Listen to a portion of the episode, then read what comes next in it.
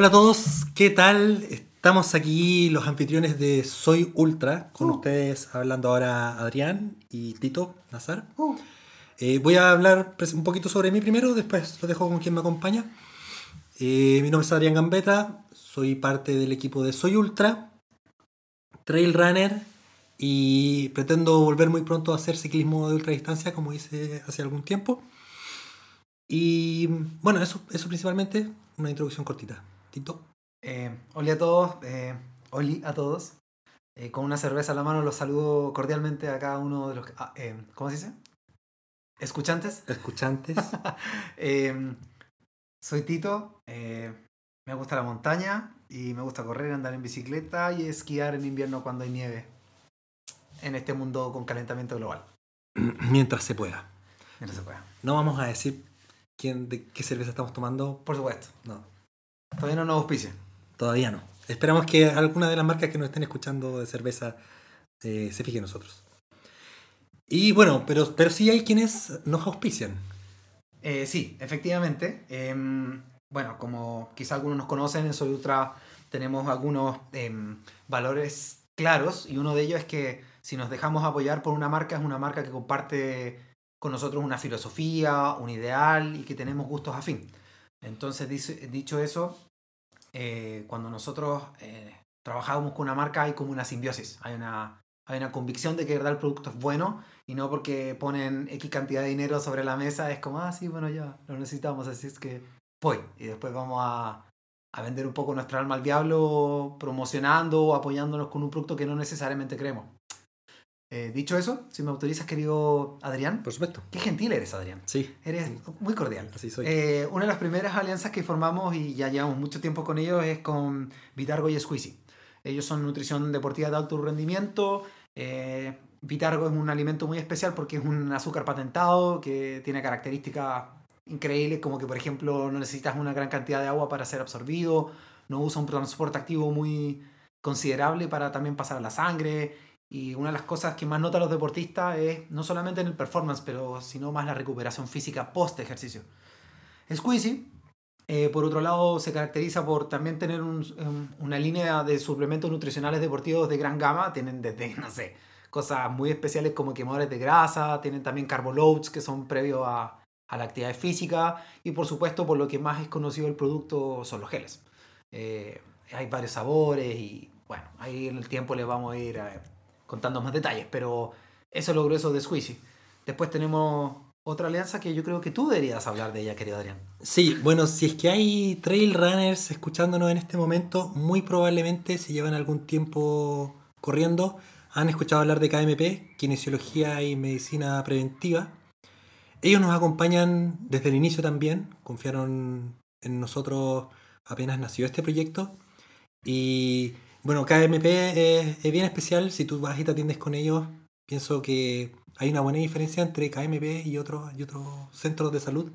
Pues ellos como que te acogen, te acompañan, te instruyen, es súper familiar el ambiente, eh, se siente más, más allá que un terapeuta. Eh, Ellos son súper preocupados de, realmente de la salud y progreso de, de nosotros Sí. y han sido también una alianza fundamental para Soy Ultra. Sí, y, y- materialicémoslo. ¿En qué forma nos han, hemos tenido lesiones y nos han sanado? Claro. Y, nos han- y por sobre todo, bueno, yo llegué a ellos porque me lesioné, pero desde entonces eh, ellos ahora hacen que yo llegue a ellos, pero no por que me lesioné, sino para que, para que no me lesione. Para no lesionarte. En el fondo uno, quizá hay un concepto malo, es como cuando tienes un diente malo y llegas a él cuando está destruido. No, se supone que tú deberías ir al control y, y en el control detectar eventualidades que tienen que ser acotadas, eh, digamos lo mismo. O sea, la kinesiología debería ser, el approach hoy en día debería ser para personas tan serias como nosotros, deportistas de alto rendimiento. Hay que decirlo, querido Adrián, hay que decirlo. Entrenamos No mucho. hay que tener vergüenza.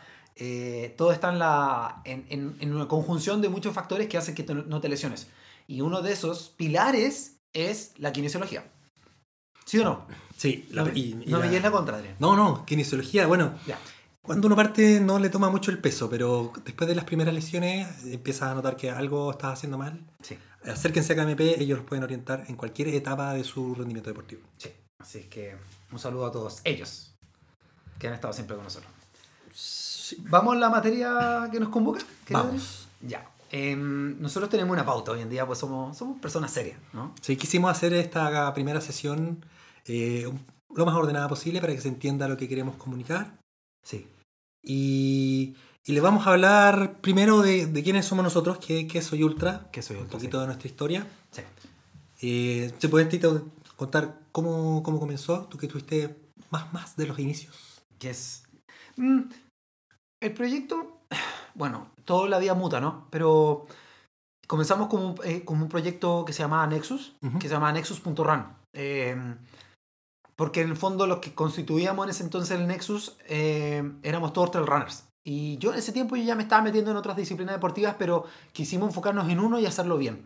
Y nos fuimos siempre en material escrito, cobertura carrera, eh, siempre intentando eh, cumplir con el eje principal de aportar material que fuese un contenido sincero, que a nosotros como corredores nos inspiraba y que a su vez nosotros por convicción también eh, intuíamos que eso podía eh, inspirar a la comunidad a su vez. Y bueno, por eso es que llegamos también a Squeezy y a KMP, porque queríamos también generar contenido que fuera científicamente respaldado. Ujú. Entonces ellos nos ayudaron con eso. Y la vida es buena y la vida es mala. Eh, y en este caso fue muy generosa y hubo un, un cambio profundo en algún momento donde Nexus de- se vio casi, no sé si forzado, pero llegamos a la conclusión que tenía que mutar. Porque en el fondo eh, estábamos todos como corriendo mucho trail, pero ya, está- ya estábamos pololeando otros deportes y estábamos mirando ya más para el lado. En ese tiempo estaba la Loreto Pérez y ella siempre hizo esquí de randoné, también hizo mucha montaña. Yo también estaba con lo mío, yo, también hice mucha montaña en su momento, pero también yo ya, ya en ese entonces estaba rayando la papa con, con el randoné. Y bueno, y ya, ya, estaba ya estaba empezando a andar en bicicleta de ruta. Em, y entonces dijimos, ups, no nos podemos llamar punto run. Entonces tenemos aquí un... Y, y pasó otra cosa más, que es que entraste tú. Claro. Entonces... Y, y bueno, bueno, nosotros nos conocimos hace varios años eh, corriendo Sí. en la, en la Patagonia. Yo era más novato que tú en ese entonces, creo. Yo, me parece que en, en el trail entramos así, pero justo yo entré ese mismo año, el Ah. 2015, No tengo idea. ¿habrá sido? Me parece que fue. Pero yo también creo que sí. me parece que fue Ultra Paine 2015. Y, y bueno, yo, si bien como comenté inicialmente, estuve un buen tiempo, hace varios años, metido en la bicicleta de ruta principalmente, Ujú. y sin saberlo, no ultra, en, no ultra de distancia en ruta, pero muy cerquita de lo que, de lo que era eso.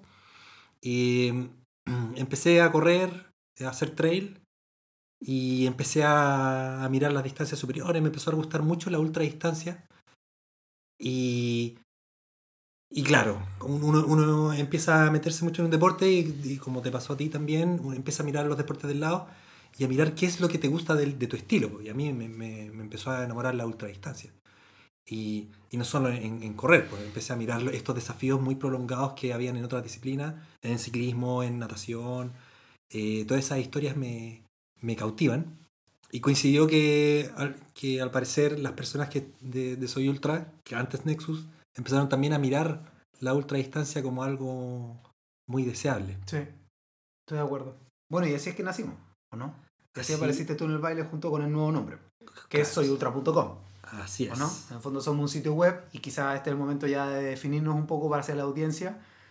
Somos eso, ¿no? En el fondo somos un sitio... O sea, somos una... Hoy en día podemos decir que somos multiplataforma, Sí. ¿o no? ¿Cierto? Sí. Qué divertido. Eh, que partió como un sitio web, soyultra.com, eh, donde estamos encargados hoy de hacer eh, material que tenga que ver con cualquier cosa que con- eh, pueda ser considerado ultradistancia. Em, eso, ¿no?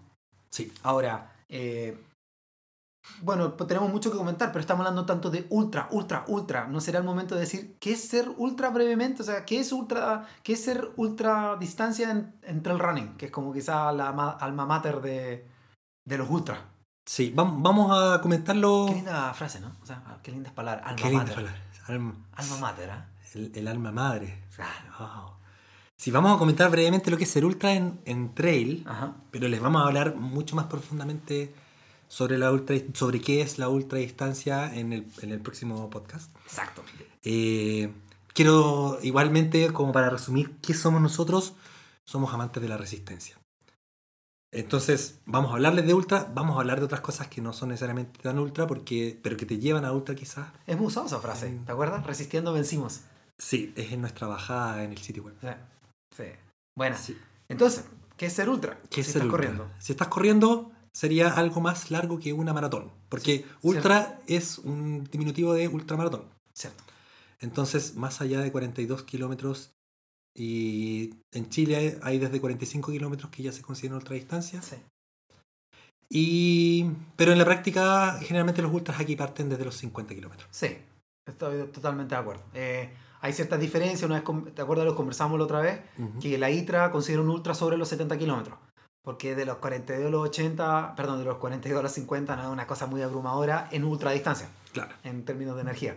Eh, dicho eso, em, sí podemos convenir que la, inmensa mayoría concordará que 50 kilómetros entra en la categoría de ultra. Eso es corriendo, Eso es corriendo. pero después está la bicicleta, que Sí. es como otro tema que igual cada día estamos más inmersos. Sí, que es un ultra en ciclismo. Es un cacho. ¿Es difícil de definir? No, no, Ah, Eh, está el, eh, el gran fondo es la distancia más popular, ¿no? Que siempre anda por los 160 kilómetros. Un gran fondo es eso. Cuando un tipo te dice el gran fondo D, esa es la distancia que va a estar la persona eh, enmarcando. 100 millas. Buen punto, 100 millas. Eh, eso sí, claro, por lo mismo, eh, en ciclismo también se habla que ya cuando estás pisando las 200 kilómetros, tú estás hablando de una ultradistancia. Y ahí entran las, las, ah, las carreras que quizá, de nuevo, la madre de todas en Chile quizás fue, o sea, en, este, en estos nuevos años, últimos años han sido las brevets, que en su momento le vamos a contar más adelante qué es lo que son. Pero mm, dicho eso, esos son los, como los principales motores que nos mueven en, en, en las disciplinas. Está el esquí, sabemos que es, un, es una minoría, es como hay grupos minoritarios en todas las comunidades. El esquí randonés quizás el- Ujú. uno de los más paupérrimos. Pero también según los pocos estudios que tenemos y después obviamente cada vez que tengamos un tópico lo vamos a tener bien estudiado. eh, en esquí de randonés también se puede hablar de, de ultras. Y también tienen que, que son más o menos asociadas a distancias muy semejantes al trail running. Ujú.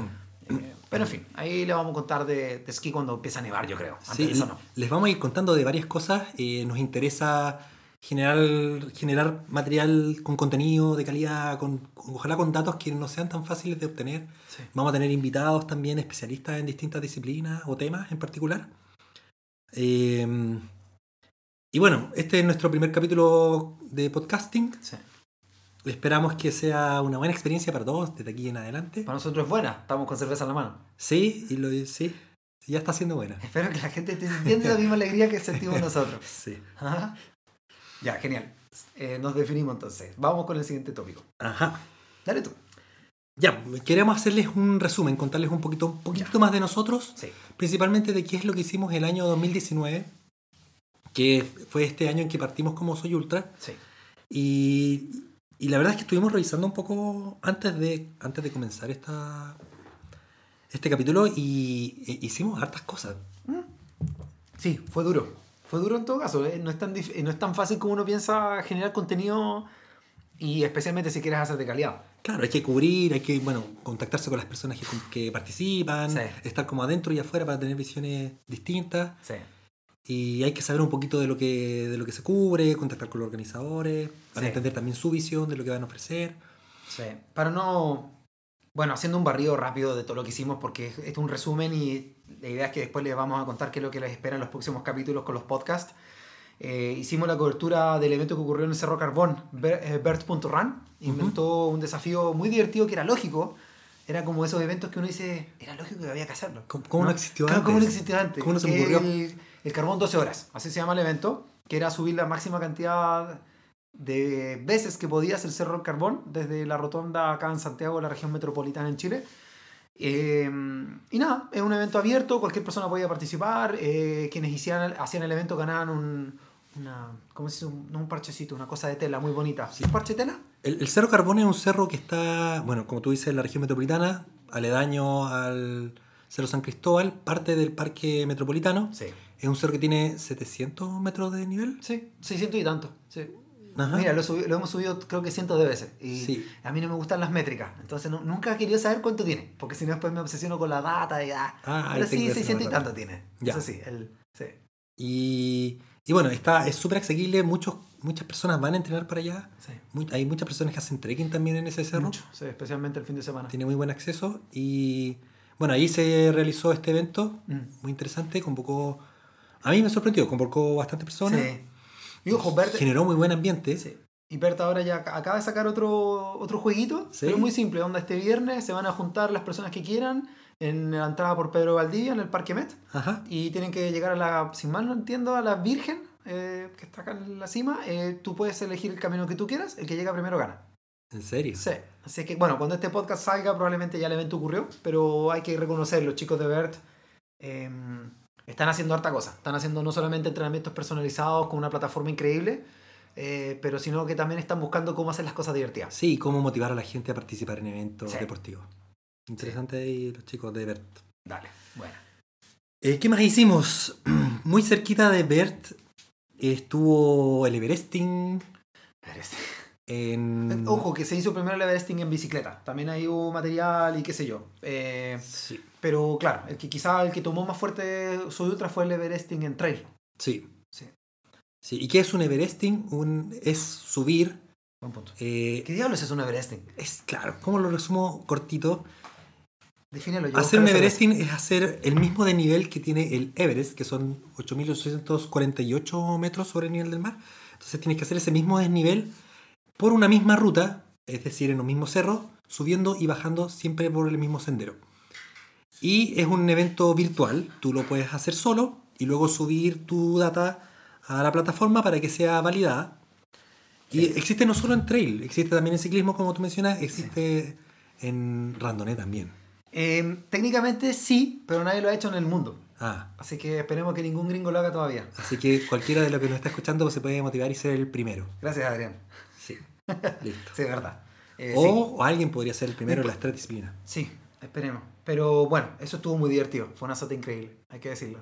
Sí. Eh, ojo, y ahí también hay que rescatar siempre la, a, la, a la nueva a la nueva moda, no sé, es que no una moda porque se llegó para, que- para quedarse, a la nueva tendencia. La diferencia de una moda a una tendencia es que una tendencia llegó para quedarse. Toma, querido Adrián. Oh, muy bien. Gracias. Em, seguimos compartiendo cerveza por acá. Em, el punto es que se hizo el Everesting a pie, eh, a pie, en estilo trail running, que se lo hicimos en el Cerro Manquehue. Me acuerdo ahí, eh, esto fue un proyecto que conversamos con la Loreto Pérez. Y la Loreto y yo hicimos un scouting buscando las rutas perfectas. Eh, la Loreto había dicho un, un cerro, creo que se llama el Alto de las Pistacachas. Yo soy malo para los nombres. Pero llegando arriba, o Morro las Papas. Uno de esos dos, nunca me sé los nombres. ya. Y a Pero esos, esos son cerros conocidos por los Sí. runners. Sí, y yo nunca había ido como una sola vez en mi vida. Ya. Yo intento ir a los cerros, pero sin ir en auto.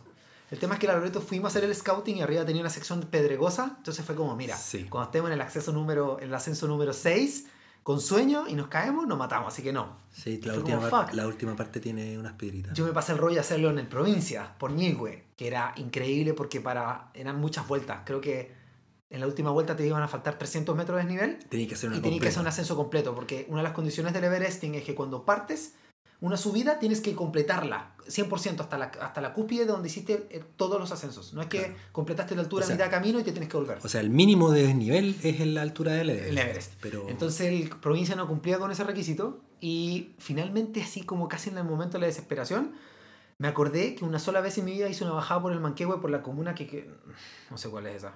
Eh, ¿O Barnechea? No sé. Pero es como por No Avenida La Dehesa y ta, ta. Y bueno, y ahí salimos a probar el por atrás del. Manquehue. Claro. Porque si La- para ser más preciso, la cara noreste. Ajá. Así la gente podría entenderlo si se orienta. Esa es la cara, por eso es el acceso. Y me acuerdo que fuimos con la Patricia Lambert, la Loreto Pérez y yo, hicimos el scouting, la Loreto ya a mitad de camino, vio, le echó el ojo y ya, listo, estamos. Y creo que la semana siguiente hice el Everesting. Y, y la Loreto, uy, yo en mi memoria, creo que lo hizo dos, tres días después nomás. No, o una, Una semana, semana. después. Una semana Una después. semana después. Y yo estaba súper enfermo porque durante el Everesting yo estaba enfermo, entonces morí. Y la Loreto fue satánico porque el GPS le falló. Se comió una vuelta. Y la muy cabrona tuvo que hacer una vuelta entera. Sí. ¿cuán- Entonces- ¿Cuántas en total? ¿Cuántos ascensos eran por los 15? Creo que haber sido, creo que 15 y la Loreto terminó siendo 16. Yo la Sí. verdad, de nuevo, números no sé. Pero la Loreto hoy podríamos decir definitivamente es la, es la ser humano que tiene el récord absoluto de ascenso del, Del consecutivo del Cerro Manquehue sin dormir, que es otra condición, creo que la mencionaste. Pero Otra condición, no la mencioné. Everest. El Everesting, porque es el tema del Everesting, y eso hace que quizás cualquier persona pueda hacer un Everesting. Porque verdad cualquier persona lo puede hacer, porque no hay límite de tiempo. Pero la gran condición es que no puedes dormir. Claro, Y no puedes alterar el track. Si subiste por un lado, tenés que bajar por ese, por ese lado. claro. Entonces, el dormir te mata, porque te puedes demorar 36 horas, pero 36 horas sin dormir, pégate un tiro. ¿cachai? Sí, Así es que, bueno, y, y corriendo. en fin, Ah. sí, esa fue una... Creo que fue un tremendo hito para nosotros. Muy ultra, muy ultra. Sí, fue bien chacal. Sí. Bueno, ojo, dos días después de mí, no, o después de la Loreto, oye, no, el Nicolás El Nico y otro chico más también hizo el Everesting. O sea, Sí. si esta cosa ya Sí, agarró o sea, lo- entre comillas, los eventos digitales, o sea, Mm. le voy a decir digital porque es otro formato distinto al de las carreras, pero que también son eventos y también generan cierta competitividad. Sí, eh, con las tecnologías que hay ahora, que todos tienen ba- bastante más acceso a seguimiento por GPS, Sí. porque están en los relojes, en el celular, eh, están tomando fuerza. estoy de acuerdo. Em, sí, y siguiendo con los desafíos, bueno, están las brevets, que quizás es un buen momento para definir qué es una brevet. Ujú. Pues órale.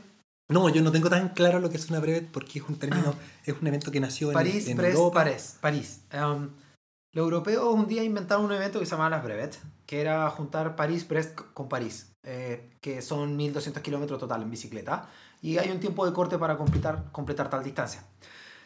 El tema es que después empezó a participar tantos miles de personas que la carrera empezó a colapsar. Entonces la carrera dijo, crap, ¿qué hacemos ahora? Tenemos demasiada gente. Entonces hacen lo que todos los eventos grandes hacen, filtros. Claro. ¿Y qué son esos? Son em, eventos clasificatorios para poder entrar finalmente a esta gran, a esta gran chaya de los 1200 kilómetros. Ah, Entonces tienes que Super cumplir- brevet. Claro. Entonces tienes que, para quedar en esa carrera y poder ir a Europa y completarla, tienes que completar las breves de 200, 300, 400 y 600 kilómetros en X plazos de tiempo. Ajá. Es menos de un año, creo que en un año. Cuando haces eso, tienes el currículum para poder postular a la carrera de Europa. O sea, si fuese así, yo tendría que, si quisiese participar en un brevet, en el brevet final en París, Sí. Tendría que este año participar en los brevets de 200, 400 y 600 que, que 300, creo, si no recuerdo también. pero que, que se realizan en Chile. Sí, se- se- en Chile es una carrera certificada que está como, no sé si la palabra es concesionada, pero hay una, los, los chicos de Austral Random Air controlan la carrera, ellos hacen el evento, lo organizan, ven la seguridad, te hacen el circuito, porque otra característica importante de las brevets, para que la gente no las sienta tan imposible, es que la altimetría no puede ser considerable, no puede ser un factor... em, no sé cómo decirlo, gravitante a la hora de analizar eh, las posibilidades de terminar la carrera. Ajá. Estoy intentando decir que tienen que ser de altimetría baja. Entonces se mueve generalmente por los valles. Eh, bueno, lamentablemente la región metropolitana y sus alrededores por un tema de acceso y porque lamentablemente Entonces, la mayoría de los chilenos estamos acá. Entonces obviamente el com- comercialmente es viable acá nomás. entonces los chicos de Austral Randonner son los representantes en Chile de las brevets. Tal cual. Un saludo para ellos, que son nuestros partners, por Sí, lo demás. y a partners también. Sí. De hecho tienen una brevet pronto, así es que acá va a ocurrir una, eh, se viene otra, así es que bueno, ahí pueden meterse en el sitio de Austral Randoner y, y- e inscribirse. La inscripción es súper barata. Eh, nadie, no sé, quejarse sería raro. Y nosotros eh, vivi- vimos de cerca la brevet de 600. Sí, eh, la seguimos, los chicos de Austral nos ayudaron también a hacer la, el seguimiento. eh, fue un tremendo evento. Es es una carrera muy distinta, porque quizá otra cosa que nos dijimos que una cosa es que tú termines la distancia, pero en estas carreras no hay podio, querido Adrián. Ajá. Increíble, ¿no? ¿Cómo no hay podio? ¿No hay gloria? ¿Cómo? No, la gloria es realmente. Hay que cuando dicen, no, es que uno, uno se supera a sí mismo, uno tiene que competir contra sí mismo. Esto realmente es el espíritu real de aquello, porque tú tienes que completar la carrera en el tiempo de corte. Na- a nadie le importa quién terminó primero, a nadie le importa quién terminó último. Tú eres un finisher o no eres finisher. Punto. Y te Ah. llega una medalla a propósito desde Francia, que es preciosa. A, a- a propósito, son las medallas más lindas que he visto en mi vida. ¿En serio? Sí, no, entre el running nunca he visto una medalla así. Son precios. Es que ni siquiera una medalla es como un medallón. Es una cosa Mira. realmente preciosa. Realmente muy bonita. Así es que es rico que tener algunas de ellas en la casa. Dicho eso, es muy bonito eso porque hay un espíritu de compañerismo. En el fondo, no te voy a mentir. Yo, eh, algún- los que van punteros nos queremos matar los unos a los otros. Es divertido. Pero al final nadie sabe quién ganó. De hecho, yo no me acuerdo quién ganó las, las brevets que yo participé. Yo ni siquiera sé qué lugar yo llegué. ¿Cachai? Lo El lugar no es yo- importante. no, al final, a muchos les importa llegar. A mí me importa llegar lo más rápido que yo pueda. Y No, luego dormir. pero- y dormir, claro. Y tomar cerveza. Tomar también. una, una cervecita. Pero y- dicho eso, eh, eh, es una, por eso es una cosa muy linda, porque es una carrera, pero es de verdad una carrera contra ti mismo y contra el reloj. pero no contra el cabrón que está a tu lado y que no sé qué diablos, ¿cachai? Que, ah, Mm. que casi fue tu fuente de inspiración durante tu entrenamiento y tus azotes. Eso no va a pasar. En, la- en los, en las brevets es, de verdad, cuando dicen compañerismo y ta, ta, ta, eh, no puedo estar más de acuerdo. Es, en ese sentido es una cosa muy inspiracional. Qué lindo el evento. Sí. Eso. Sí. Eh, ¿qué, más, ¿Qué más estuvimos viendo? Estoy mirando aquí nuestra cuenta de Instagram. Eh, soy-ultra, por si quieren revisarla. Sí. Y hablamos un poco de Fireflies, Mm. eh, que son otro de nuestros, de nuestros partners. Sí. Y tenemos una relación muy, muy amigable con ellos. Y, Sí. Y bueno, Fireflies es un evento que se realiza en Chile. Es un evento de gravel. Sí. Y, ¿Qué diablos es el gravel? Y, y- sí, y, y tiene, bueno, tiene a propósito de, de, de eventos con un lindo espíritu, está Fireflies. Sí. Claro, y no sé, ¿qué, qué introducimos primero? ¿Qué es lo que es el gravel? Eh, buen punto. Eh, ya, vamos por parte. ¿Qué es Fireflies? Fireflies es una carrera eh, que su foco principal es, su eje central es la recaudación de dinero para batallar el cáncer de sangre. Ese es el, ese es el eje central. Y lo hace a través de las bicicletas de gravel. ¿Qué serían las bicicletas de gravel, querido? Eso- claro, bueno, y el, el gravel es, es ciclismo, ¿Cierto? eh, pero es ciclismo en un terreno que no es de asfalto, como quizás podamos estar más acostumbrados. Es en terreno de tierra, pero un buen terreno, terreno de tierra, un ripio, Cierto. donde digamos que es un terreno para vehículos Sí, de tierra. Ripio, ojalá en buen estado. sí. Y bueno, y por ser de tierra, tiene más desnivel que los, que los eventos de, de ciclismo de, de asfalto, como la ruta. Ujú. Y en, en caso particular de Fireflies, yo me imagino que debe tener otras particularidades por el clima de la zona en la que se realiza. O sea, barro probablemente. punto, claro. Se van, ellos se van para el sur. Claro. Claro, se meten hacia la Patagonia. Por eso se llama, acá en Chile el evento se llama Fireflies Patagonia. Eh, hay Fireflies en Europa, pero usan ruteras. Es acá donde usan el gravel. Ah, Sí, y también ahí hay otro tema, porque es un evento que son mil kilómetros en siete días y terminan en, después haciendo una salida abierta el día domingo subiendo hasta Valle Nevado. Pero lo interesante de todo esto también es que no es carrera. Eh, existe un espíritu de, de hermandad en el sentido de que el que llega primero a la meta después se tiene que volver y ayudar a- a- al que va último a llegar a la meta. tiene que llegar La, todo el la equipo. finalidad del Fireflies, a- aparte de la recaudación, es generar un, un espíritu en el cual en el fondo el débil es mejor en todas las formas porque se, se ayuda del fuerte y el fuerte a su vez es más fuerte porque se ayuda de, eh, del débil. En el fondo es cuando se habla del famoso trabajo en equipo, eh, de la espiritualidad del, del ser humano, eh, quizá el Fireflies es un, un evento que te puede llevar a ese plano. Ujú. Em, ¿Qué más? Bueno, nos dimos una vueltita por Argentina el año pasado, principalmente. Estamos international. Sí. Partiendo ya estábamos international. Mira, los primeros meses de, de Soy Ultra. No, no, estamos a otro nivel. Eh, estuvimos presentes en el desafío Ancilta. Ajá. Sí. ¿Verdad? Tremenda carrera. Ahí fue por un amigo que se llama Enzo Amato, un, un tremendo influencer, runner, entrenador eh, brasilero que está en San Juan, en Argentina. Él, tiene, él es un hombre de muchos contactos, así que le vamos a enviar un tremendo abrazo al, al Enzo Amato. Eh, tuvimos la, la fortuna de conocerlo en Ultra Fjord. Es un tipo extraordinario, ¿verdad? Casi, oh, alguna lo vamos, ¿sabes qué? Algún día lo vamos a invitar. O- o un- Cuando aparezca por Chile, porque siempre aparece como es rockstar, Ujú. lo vamos a invitar. Es un tipo extraordinario, de verdad. Muy Él, lo- él eh, creyó en nosotros y nos llevó al desafío en Silta. Una cosa, una carrera espectacular. ¿ah? No los voy a aburrir, 70 kilómetros, la distancia máxima, pero se disfrutó mucho porque los argentinos no son no son tan quisquillosos con el tema de la seguridad y la exposición de la ruta. Entonces había unas partes donde había unas pasadas que yo decía, "Oh, esto en Chile no pasaría. No la, esto en Chile la sacarían, la, la omitirían. La pasé muy bien. Tremenda carrera y obviamente con la Argentina. Me acuerdo que la partida sal- literalmente había fuegos artificiales. No lo voy a creer. Como, Sí, como, pa, y de repente, pa, yo, ¿qué diablos está pasando acá? Ta. Sí, ah, como, la, ok, la- la solo en producción de, la producción de las carreras No, argentinas. El eh, camp era como el, el endurance. Sí, y, lo- y los puntos de abastecimiento y, y la fiesta que hay. 1500 personas. Sí. Imagínate, era, era en Endurance. En Endurance Challenge en Chile estaba ocurriendo un desafío en Silta y a mí me explicaban después los argentinos que esto es relativamente normal. Ah, Así es que eh, para mí fue, pff, no, tremendo evento. O sea, como que hay que ir a correr a Argentina, hay que decirlo. Yo creo que uno- es fácil mirar para afuera, overseas, así eh, como otros que quieren ir para Japón, no sé. No Claro. sé, no falta que quiera irse a Japón, no sé por qué alguien querría hacer eso. Pero hablando en serio, sí, hay que mirar también Sudamérica. Argentina tiene lo suyo. Sí, y, y bueno, y además de Ansilta, pasamos por Utach, eh, Pasamos que es el ultra amanecer de, de Comechingón. Sí. Y le dicen la mística a, la- a esa carrera. Oye, pero el mexicano chingón no es como un garabato. Yo siempre pensé Yo, que esta mira, carrera era mexicana. Mira, Chinga tu primer- madre, la era por eso, ¿no? La primera vez que, escu- que escuché el nombre de Comechingón me dije, me está, ¿y cómo puede tener ese nombre? Ah. Pero hay una sierra que se llama la Sierra de los Comechingones, de ahí obtiene el nombre de la carrera. Eh, no sé la historia del nombre, a lo mejor hay un tipo que le puso el nombre y su apellido era Comechingón. Quizás el gallo se cayó, se pegó en la cabeza y dijo, chinga, chinga tu madre. Y salió como en chingón. Y es una linda carrera. eh.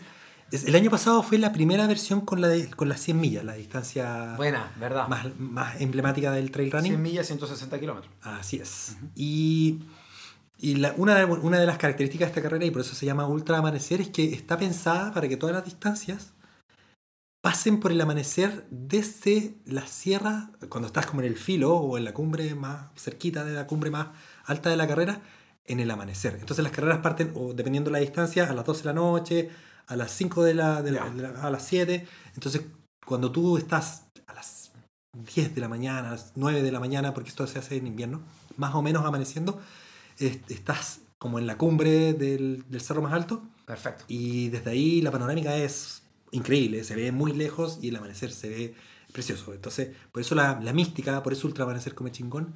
Y el año pasado fueron las primeras la primera vez que se hacen las 100 millas.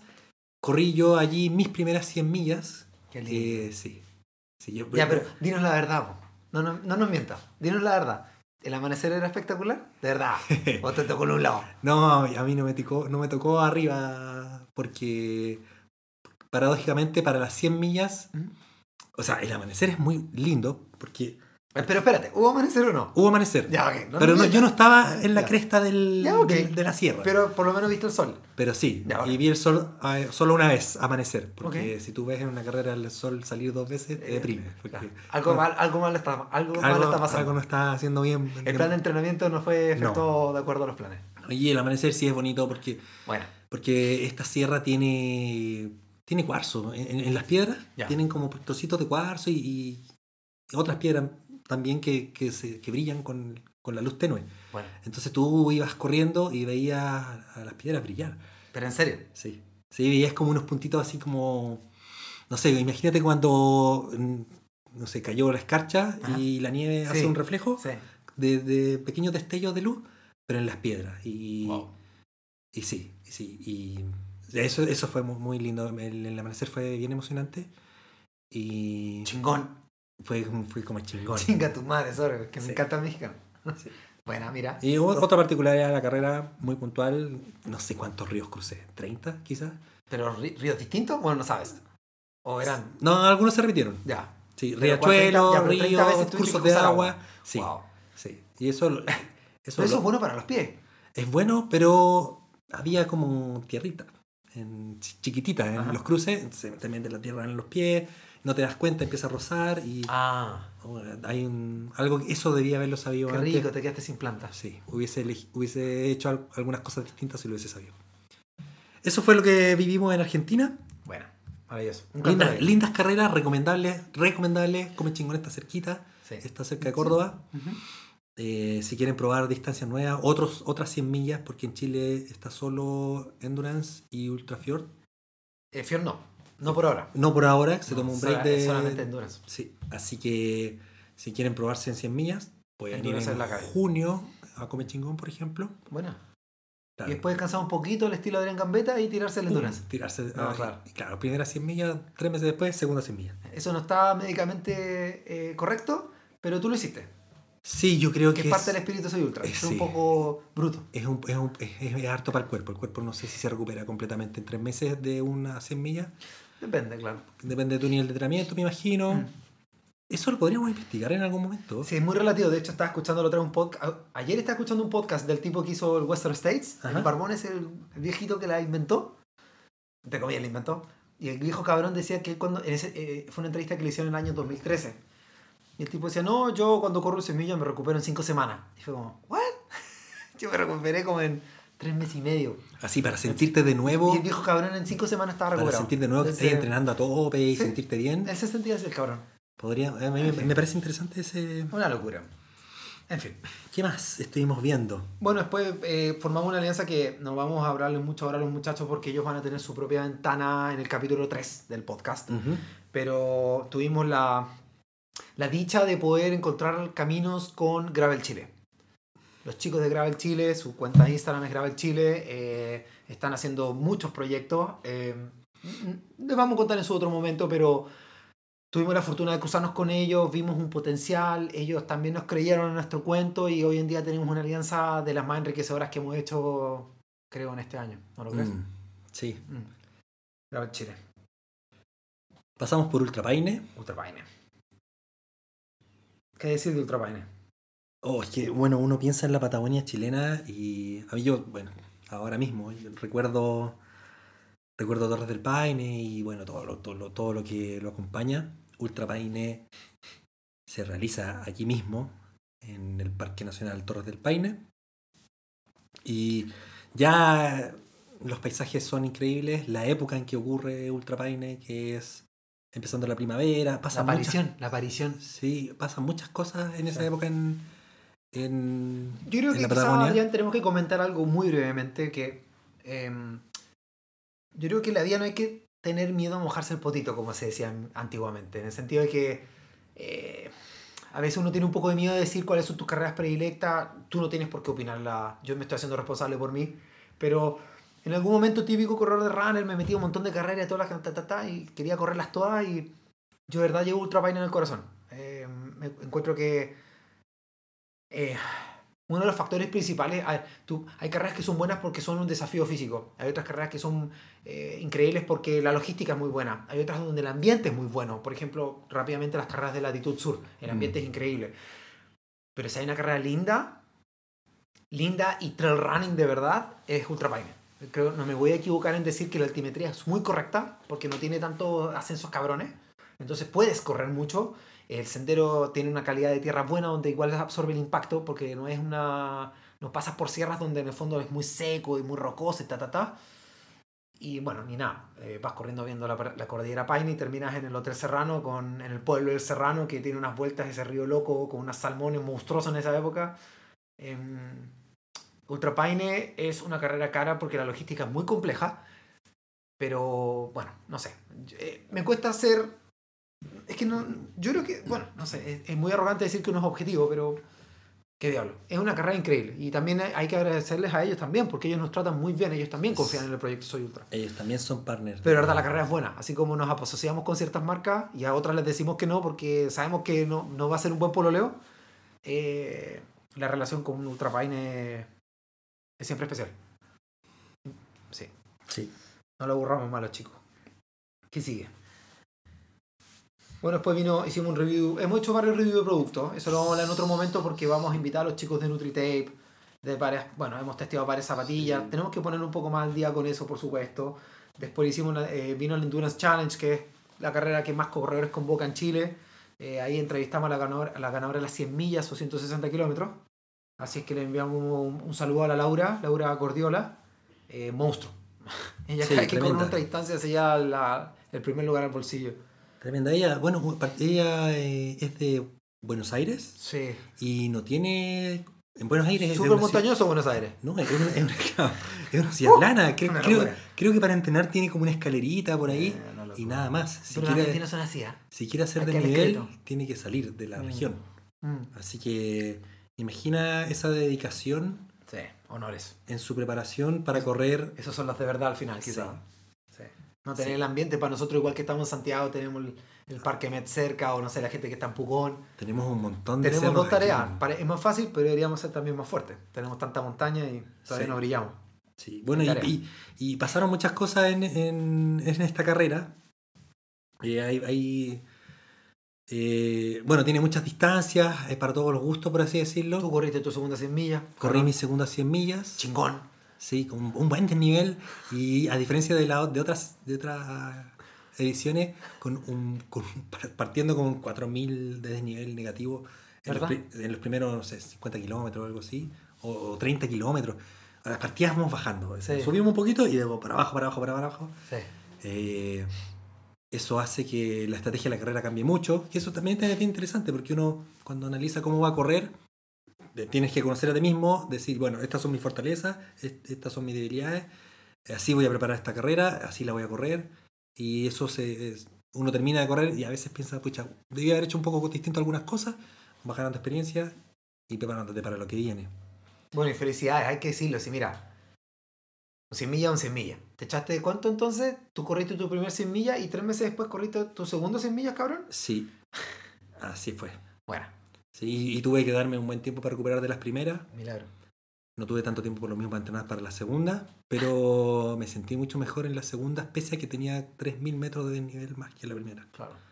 Así que no sé, hay un término que se llama supercompensación, Sí, que no lo he investigado en profundidad, pero, Sí. me, pero ahí yo ahí inmediatamente digo, ¿es, es real? ¿Cuánto sí, dura? ¿Cuánto funciona, dura? Pero no, no, no tanto tiempo como crees tú, querido Adrián. Yo creo, que tres, yo creo que tres meses no, quizás un mes. No, de hecho creo que dura mucho menos lo que pensáis. Sí, ya, la supercompensación, por lo menos en entrenamiento con lo que he hablado con gente, dura nada.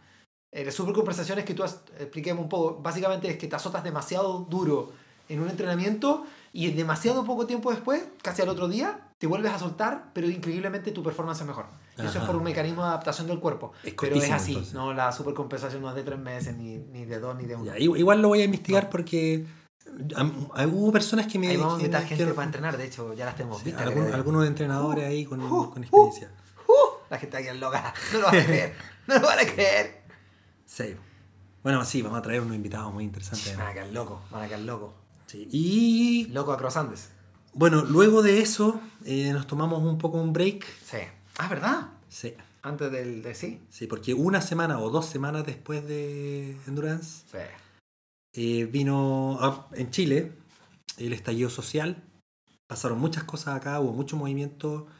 eh, se salió mucho a las calles y, y bueno, ahí nosotros hicimos un, un alto en nuestras actividades, en nuestras coberturas. Muchos eventos también se suspendieron o se, o se cancelaron, Sí. algunos incluso. Sí. Y mm, bueno, ahí, ahí descansamos, descansamos bastante, dos meses quizás. Y un poco para reflexionar, no, no queríamos, pensamos que eh, lo que hacíamos era secundario, porque lo que estaba pasando en Chile era prioridad, estar atento, eh, ver qué es lo que pasaba, involucrarse un poquito en, lo- en los procesos, entenderlos, y no podíamos hacer como si nada pasara. Sí. Como conversamos la otra vez, ¿te acuerdas? En el fondo Sí. hubo lo que se llama. Querido Adrián, esto, esto va a ser international. International. Así que hay que explicar que hubo un estallido social en Chile donde la gente estaba simplemente harta de, de las injusticias y la- de las cosas tan dispares de la distribución de los dineros y de los lujos.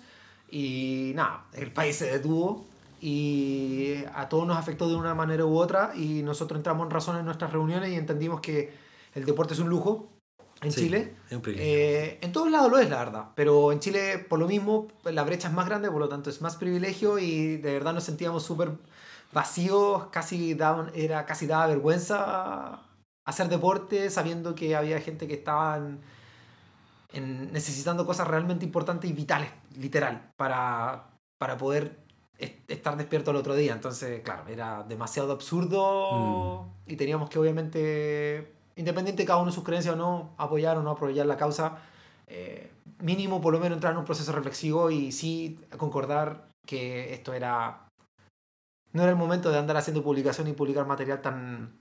En el fondo de privilegio, para un mundo Sí. de privilegio. Sí, Chicos de Justamente. podcast, justamente. privilegiados.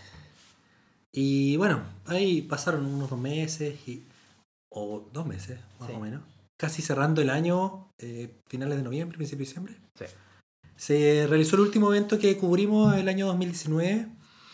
Este evento organizado por los chicos de Aventura dados. Aventura da 2, otro de nuestros partners. Y la, y la Pauli. Sí, que organizaron un evento que se llama Acros Andes, eh, un evento en bicicleta, nuevamente. Y bueno, este evento principalmente, bueno, se llama Acros Andes, pero principalmente, eh, inicialmente era un evento que partía en Chile, cruzaba Argentina y volvía luego a Chile. Sí. Eh, tuvo que sufrir ciertas modificaciones de recorrido, eh, también por el estallido social y otras, y otras razones. Eran como 1400 kilómetros. 1400 kilómetros. Eh, self-sufficient, eh, autosuficiente eh, tú veías dónde parabas, tú veías dónde comías, tú veías dónde dormir, era tu problema. Ibas con un GPS que es un spot que también un- tiene un botón de emergencia para que te rescaten. Y una vez apretado el botón, te rescataban sí o sí. Y, era, y, no había vuelta atrás. ¿Y recuerdas el desnivel de la carrera? No, sorry, no. Fue- de nuevo, los números no son los míos. Ya, bueno, la cosa es que 1400 kilómetros yo... Descriterio. Y no, y descriteriado el tiempo que hicieron los primeros. Sí, claro, en el fondo ahí, antes de, bueno, eh, estudiamos un poco quiénes eran los participantes del evento, eh, nos dimos cuenta que había una chica bien especial que es la Ashley Kerlock, que trabajaba, o sea, en ese, ahí tenía en ese tiempo una, una asociación con una fundación, con la AMD Foundation, que era una fundación que juntaba recursos para eh, incentivar a las mujeres a hacer el ciclismo. Eh, entrevistamos a la Ashley, una mujer extraordinaria, de verdad que sí, Colorado para variar, eh, Estados Unidos. Y también apostamos por la dupla ganadora. Apostamos Mm. quién iba a ganar en la Cross Andes en la general. Y Soy Ultra apostó. No sé si lo gritamos a los siete vientos, pero como que se entendió que había nuestro, nuestra, tende- nuestra balanza apostaba por el Canuto Rodrigo Canuto Rasuri y el Andrés Tagle. Que eran como nuestros favoritos. Ser. Tagle y Ser Canuto. Sí. Sí. Sí. Ellos se llaman Ser. Ellos tienen. Sí. Las personas que han hecho el Everesting, eh, se creó un grupo de WhatsApp y nos llamamos SIR, los que han terminado. Everesting Chile, en Sí, es una joda, pero nos llamamos entre nosotros, es muy divertido. Y ellos hicieron un tiempo, un tiempazo. Claro, y estos gallos ya están medio en el Olimpo, terminaron esta cuestión en cuatro días, no durmieron ni una cosa, una- es un No, chiste. Durmieron como 15 minutos por día. una- Sí, Y ahora ya, ya parece, ya están entre- ya se están preparando para la Cross Andes 2020, que está confirmadísimo en el sur de Chile, más bonito escénicamente. Va a ser una locura. Así es que, eh, que- bueno, entrevistamos también al Rodrigo Rojo, que fue el tercer lugar en la general, pero ganador en la categoría single. Eh, un monstruo ese güey. Imagínate ese azote Qué cabrón. y solo. Sí, solo el kinesiólogo, eh, con una experiencia monstruosa, eh, estuvo en una entrevista contando que él fue uno de los pioneros del trail running, sky running, eh, siempre ha hecho mucho deporte, no tiene, no es un tipo que gaste muchísimo dinero en bicicleta, Claro, o sea, eh, realmente un eh, ejemplo inspirador, realmente él invertir en, el, en equipo no, no es lo suyo. Él, corre tiene el equipo que necesita y le va a ganar a todos, así que da lo mismo, que tanto quiere. Sí, La verdad, un tipo, eh, lo vamos a invitar, o sea, si él nos acepta, Rodrigo Rojo, te vamos a buscar. te vamos a buscar ahí para que venga a hablar con Nos nosotros. vamos a traer la mala. Sí. Sí. Y, y bueno, por ahí estuvimos cerrando el 2019 ya, Sí. luego de eso. Sí. Y de Nos ahí, tomamos un tiempo nuevamente porque estábamos preparando este, esto. este nuevo formato, Sí. eh, investigando un poquito, obteniendo lo necesario y bueno, luego de un par de meses, aquí hablando con ustedes. Por fin, pudimos hacer las inversiones monetarias, entender un poco cómo funciona todo este cagüín de las perillas y cuánta cosa loca. Y, Claro, el balance Y- y, y claro. los de- de- decibeles y, y el ruido y, y todo. Sí. Así que bueno, este es el primer capítulo, esperamos de mucho. Nosotros somos, somos ultra para nuestras cosas, así que estamos bastante convencidos que definitivamente vamos a hacer eh, capítulos todo el 2020. Mm. Vamos a intentar hacerlo una frecuencia cada dos semanas. Eh, para los, la gente que está escuchando, es importante que quizás o les va a interesar saber que vamos a intentar de siempre hacer un, ca- un capítulo eh, pensando siempre en lo general, a lo que todo el mundo le interesa saber, pero también capítulo por medio vamos a intentar de hacer conversaciones que sean un poquito más, eh, más agujas, más intensas, eh, más científicas. Entonces ahí vamos a hablar quizás de, no sé, cómo nutrirte para tus primeros 50k, cómo nutrirte para tus primeros 200k en una bicicleta, Claro. y ta, ta, ta, o kinesiología, qué masajes son buenos para, no sé, la banda tibial. Vamos a buscar material, así es que... queremos, queremos darle contenido A todos. útil, de calidad, además de contenido inspirador. Sí, Eh, cosa que tú, amigo, cuando estés andando en tu bicicleta en tu entrenamiento, y no escuches. un- sí, y ese... esa puntada, digas, ah, Ah. en Soy Ultra me enseñaron. Claro. Sí. Que debo ajustar mi bicicleta. Claro, tengo que poner el sillín a la altura correcta. Claro. Vamos a hablar del bike fit, vamos a hablar de por qué no usar carbono, por qué usar aluminio. eh, vamos a invitar a los chicos de Gravel Chile, a usar el Randoner, vamos a, a ver si no, vamos a pololear a los chicos Fireflies, a ver si, eh, no sé, Patagonia Racing en el sur eh, nos va a contar un poco qué se viene con, no sé, con todas sus carreras y todos sus eventos. Hay mucho que molestar, Puelche Producciones. Hay, mu- hay, hay mucho que compartir, en verdad. Ay. Así que estén atentos, quédense con nosotros. Eh, ahí los capítulos van a ser bien diversos y vamos viendo, pues les vamos, se los vamos a ir contando por nuestras redes sociales, pero igualmente, Eso. si es que hay a ustedes un tema que les interese, Eso, escríbanos. O sea, hay muchas cosas que a nosotros nos interesan, pero, pero por sobre todo queremos ser un aporte para ustedes también. Entonces, Si nos escriben a nuestro correo que es info.soyultra.com, Sí. nos, nos comentan qué temas les interesan y nosotros vamos a ir investigando acerca de. Pueden escribirnos por el Instagram también, si les parece que hoy en día es la, la- en la red social, se nos pueden mandar un mensaje, chicos, ¿saben qué? Eh, el podcast que siga, hablemos de tal tema. O si tienen alguna sugerencia, de verdad lo vamos a tomar porque es una palabra como trillada, pero de verdad queremos buscar comunidad, queremos ser transversales y pluralistas, por lo tanto, eh, tiren cosas, chicos. sí. Sí. Eventualmente vamos a tocar el tema que quieran tocar porque entendemos que es. Tenemos que. Esa es la idea. Tenemos tiempo, tenemos podcast, tenemos todo el 2020 para Y conversar. tenemos para rato, sí. Y quizás algún tema lo tenemos en un podcast único, quizás otro en, en un pedacito dentro de otro podcast. Quizás creemos un micro podcast para un tema particular que no necesite tanto tiempo. Digámosle al tiro, ya tenemos el micro, ya tenemos un micro podcast. ¿Te acuerdas cuál era? No me acuerdo. ¿No te acuerdas? Querido Adrián, Pero lo, en convers- nuestra planilla. Ay, lo conversamos hace. Era correr con perros. Ah, sí. Claro. Cómo Sí. tiene que correr un perro, la edad mínima para un perro. Vamos a hablar un poco de alimentación y sus beneficios para que puedan tener una mejor performance. Porque, porque no es llegar y correr con tu perro. No, querido. Hay cosas que la gente ignora Exacto. y que incluso los profesionales, muchos profesionales, ignoran. Exacto. Curiosamente. Sí, sí. Eh, sí, esa es un- una idea de micro podcast. Y de hecho fue tu idea. Fue Sí. tu idea y ya te olvidaste. Pero Y yo la anoté. y Yo lo dije y se me olvidó. Qué Pero bueno, lo que, anotamos, lo qué anotamos. bueno que lo anotamos, sí. Bueno, entonces, eh, segundo capítulo, entonces vamos a hablar de qué es el Ultra Trail. ¿Qué es el ultra, qué es el ultra trail? Y el tercer capítulo vamos a invitar a los chicos de Gravel Chile, eh, Sí. que van a estar pre- están preparando su primera carrera de 200 kilómetros sobre gravilla, esta tierra de camino vehicular de buena calidad, en bicicletas que son como ruteras, pero con neumático más ancho. Eh, que son, tienen un toque muy especial para la ultradistancia. Eh, es la nueva moda, es la nueva tendencia, es lo que Están- ojalá sí. se queden siempre porque Chile es un paraíso para esto. Sí. Em, eso. Ya, una última repetición a nuestras redes, nuestra página web soyultra.com, nuestro Instagram soy-ultra y nuestro Facebook soyultracom. El com es escrito, C-O-M. Sí. Sí. Y no se olviden de nuestro correo electrónico info.soyultra.com y los esperamos para el siguiente capítulo. Eso. Mientras corren, mientras Danos like. pedalean, mientras hacen aseo en su casa, Por eh, síganos. Estén atentos. Los queremos mucho. Nos vemos, chao. Nos vemos, chao.